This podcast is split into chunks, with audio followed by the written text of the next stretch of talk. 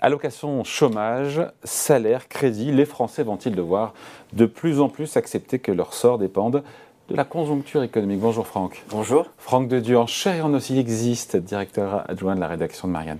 Euh, j'ai envie de vous dire, c'est déjà le cas sur le marché de l'emploi, puisque euh, les ménages savent qu'en période de vache maigre, il fait froid dehors et qu'il vaut mieux garder son poste. Donc déjà, les Français savent qu'en fonction de la conjoncture, ça a un effet sur le marché du, travail, sur, euh, c'est déjà un peu le cas, non? Oui, mais c'est lié à leur statut effectivement, euh, les, Français, et, euh, depuis euh, les Français et même l'ensemble des Européens ont leur pouvoir d'achat qui sont liés à la conjoncture.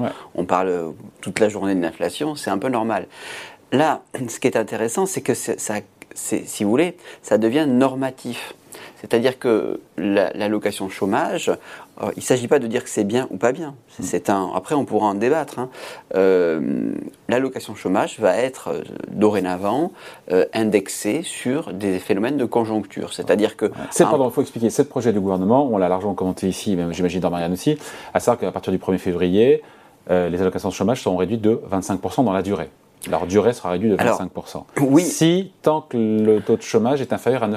Voilà, alors si vous avez, en gros, l'idée c'est de se dire que lorsque vous avez euh, un chômage euh, qui est élevé, eh bien, effectivement, c'est difficile de trouver du boulot et donc vous pouvez avoir euh, des allocations supérieures. Et puis, lorsque le, chômage est, bas, eh bien, on se dit, là, il y a, il y a une possibilité d'avoir des offres d'emploi qui sont à pourvoir et donc on va inciter euh, les, davantage à, chercher du travail et donc à euh, baisser les allocations.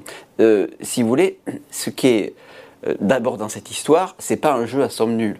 C'est-à-dire qu'à la fin, il y a quand même 4 milliards de cotisations en moins dans cette histoire. Donc c'est pas un jeu à pas de cotisations, moins de rente. De... de, il, y a il y a 4, 4, 4 milliards de dépenses publiques en moins. De dépenses publiques en voilà. moins. Donc vous avez quand même. Par an.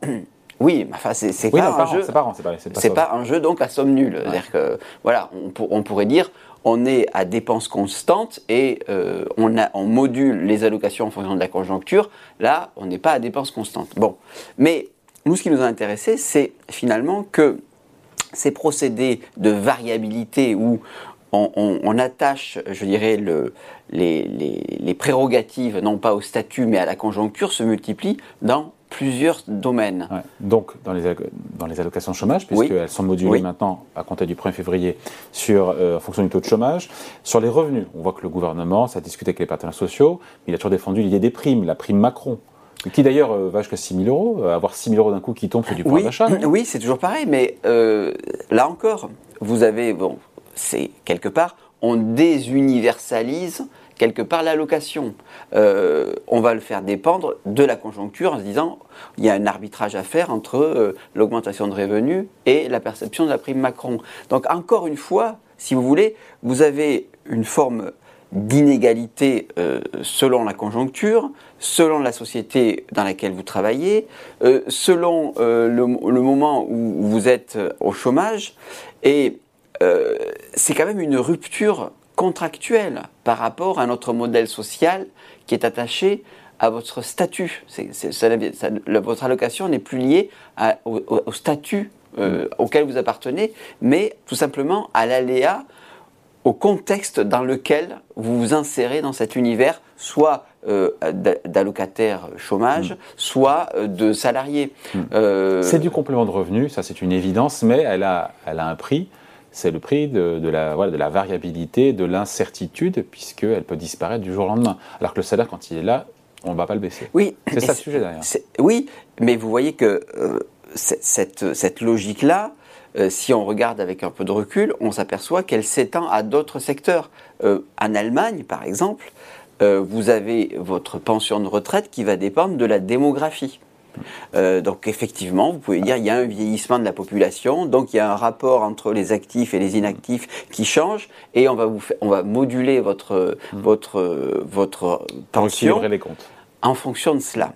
Alors, vous pouvez dire c'est finalement assez normal parce qu'au fond, euh, l'économie, elle est variable et il faut que les acteurs de cette économie, les agents, je dirais, absorbent cette plasticité naturelle mmh. qu'est l'économie. Sauf que dans ces cas-là, euh, malheureusement, c'est toujours on transfère le risque aux petits. Là, par exemple, le risque euh, pour euh, une, par rapport à la prime Macron, est-ce que je vais la toucher, est-ce que je ne vais pas la toucher Si c'est un arbitrage par rapport à l'augmentation de revenus, eh bien, c'est une incertitude qui est liée, qui est, qui, qui, est supportée, pardon, par le salarié. Euh, l'allocataire, pareil, cette incertitude-là, elle est... Euh, elle, l'allocataire du chômage. du, chômage, oui. Le pensionné retraité en Allemagne, eh bien, lui, il va avoir une, incapacité à se projeter à, moyen terme, disons, parce qu'il ne va pas savoir forcément quel va être son, son revenu. Et puis là, le dernier né, c'est l'histoire des taux d'intérêt. Des taux d'intérêt. Oui. Donc, manifestement, il y aurait des prêts à taux variables qui seraient de retour en Europe, c'est ça? Ben, C'est-à-dire qu'en en fait, vous avez euh, les, banques centrales qui, face à l'augmentation des taux, donc des taux fixes, euh, sont euh, soucieuses de la santé des banques commerciales. Et effectivement, dans la mesure où vous avez, quand vous avez une augmentation des taux et que vous, vous êtes banquier, vous avez accordé un taux fixe, eh bien c'est vous qui assumez le risque de variabilité des taux. Là, ce que vous passez en taux variable, là, c'est un peu différent. Quelque part, vous transférez le risque. Mais il n'y a plus de taux variable en France euh, depuis, depuis un petit moment déjà. depuis la crise des subprimes en 2008. Oui, mais vous pouvez très bien, c'était l'idée même, il y avait un article du Parisien qui était très, très documenté là-dessus. Vous pouvez bien les, les, inciter pour des raisons réglementaires de ratio prudentiel sur lesquels je ne veux pas me, me, pencher euh, de, façon précise, mais effectivement, vous pouvez avoir un début de retour des taux variables. Il y a un projet européen, ce Non, il n'y a, pas ah. de projet, ah. mais si vous voulez, euh, il y a une logique qui fait qu'à partir du moment où la banque, les banques centrales qui ont, imposent des ratios prudentiels à des banques commerciales, il y a l'idée que bah, par rapport au, taux fixe, mm-hmm. il vaut mieux avoir des taux variables parce que ça... ça il vaut mieux un taux fixe il vaut mieux avoir un taux variable pour les banques ah, parce que ça, permet, ça leur permet quelque part d'être moins systémique. Et de transférer le risque. de transférer le risque et donc quelque part qu'il y a un, risque systémique euh, qui pèse sur le système financier qui, ça, qui soit plus facile à, aborder. Donc je, veux dire, je ne suis pas en train de dire que tout cela est bien ou mal. Simplement,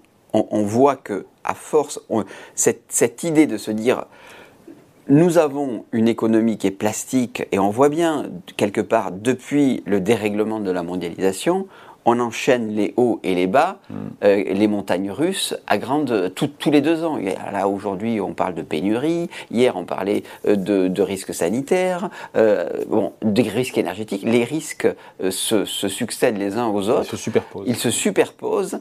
On a l'impression qu'on n'en finit plus, qu'il y a une sorte de... où la, la, vie économique est une succession de risques qui, qui arrivent. Et donc, au bout d'un moment, on se pose la question de savoir comment, je vivre avec. Et eh bien, pour vivre avec, il faut que les acteurs qui sont euh, les consommateurs, les épargnants, les salariés, les allocataires chômage, assument ce risque-là. Et donc, là, philosophiquement, on peut aussi se dire, est-ce que cela, c'est procyclique ou anticyclique? C'est-à-dire que vous dites, vous vous adaptez au cycle, donc vous permettez d'amortir le choc pour l'ensemble, mais à vrai dire, si vous intégrez le fait que vous rentrez de façon structurelle dans un monde où euh, il faut assumer la variabilité de tout, des revenus, des dettes, euh, du remboursement du crédit, des allocations chômage, vous, vous arrivez euh, à, je dirais, à un monde qui n'est pas, qui n'est pas euh, lisible et sécurisant, et pour personne finalement, ce qui est contraire à, à l'objectif recherché. Voilà, point de vue signé Franck de Dieu, donc directeur adjoint du magazine Marianne. La couverture, on va la regarder évidemment. Alors, je, la montre ou Non, on va la voir, on va, on va la voir à l'antenne. Alors, voilà, alors c'est le foot est aussi un sport de combat idéologique. On s'aperçoit que finalement, contrairement à ce que disait Emmanuel Macron en disant il ne faut pas trop politiser le sport, eh bien le sport est extrêmement politisé et on le voit euh, presque tous les matchs ont, une, je dirais, une, une, euh, une, dimension politique idéologique euh, entre le soft power islamique, l'Occident qui est contesté, les nouvelles alliances, etc. Là, il y a un Maroc-Espagne par exemple qui va avoir un enjeu diplomatique mm. formidable, enfin formidable, du moins intéressant intéressant. Euh, et, effectivement, on, je vous suggère, conseille même vivement la lecture de Marianne, où vous aurez euh, le décryptage de tout ce qui se joue en dehors du, petit rectangle ou du grand rectangle vert. Allez, merci beaucoup. Bye. Ciao.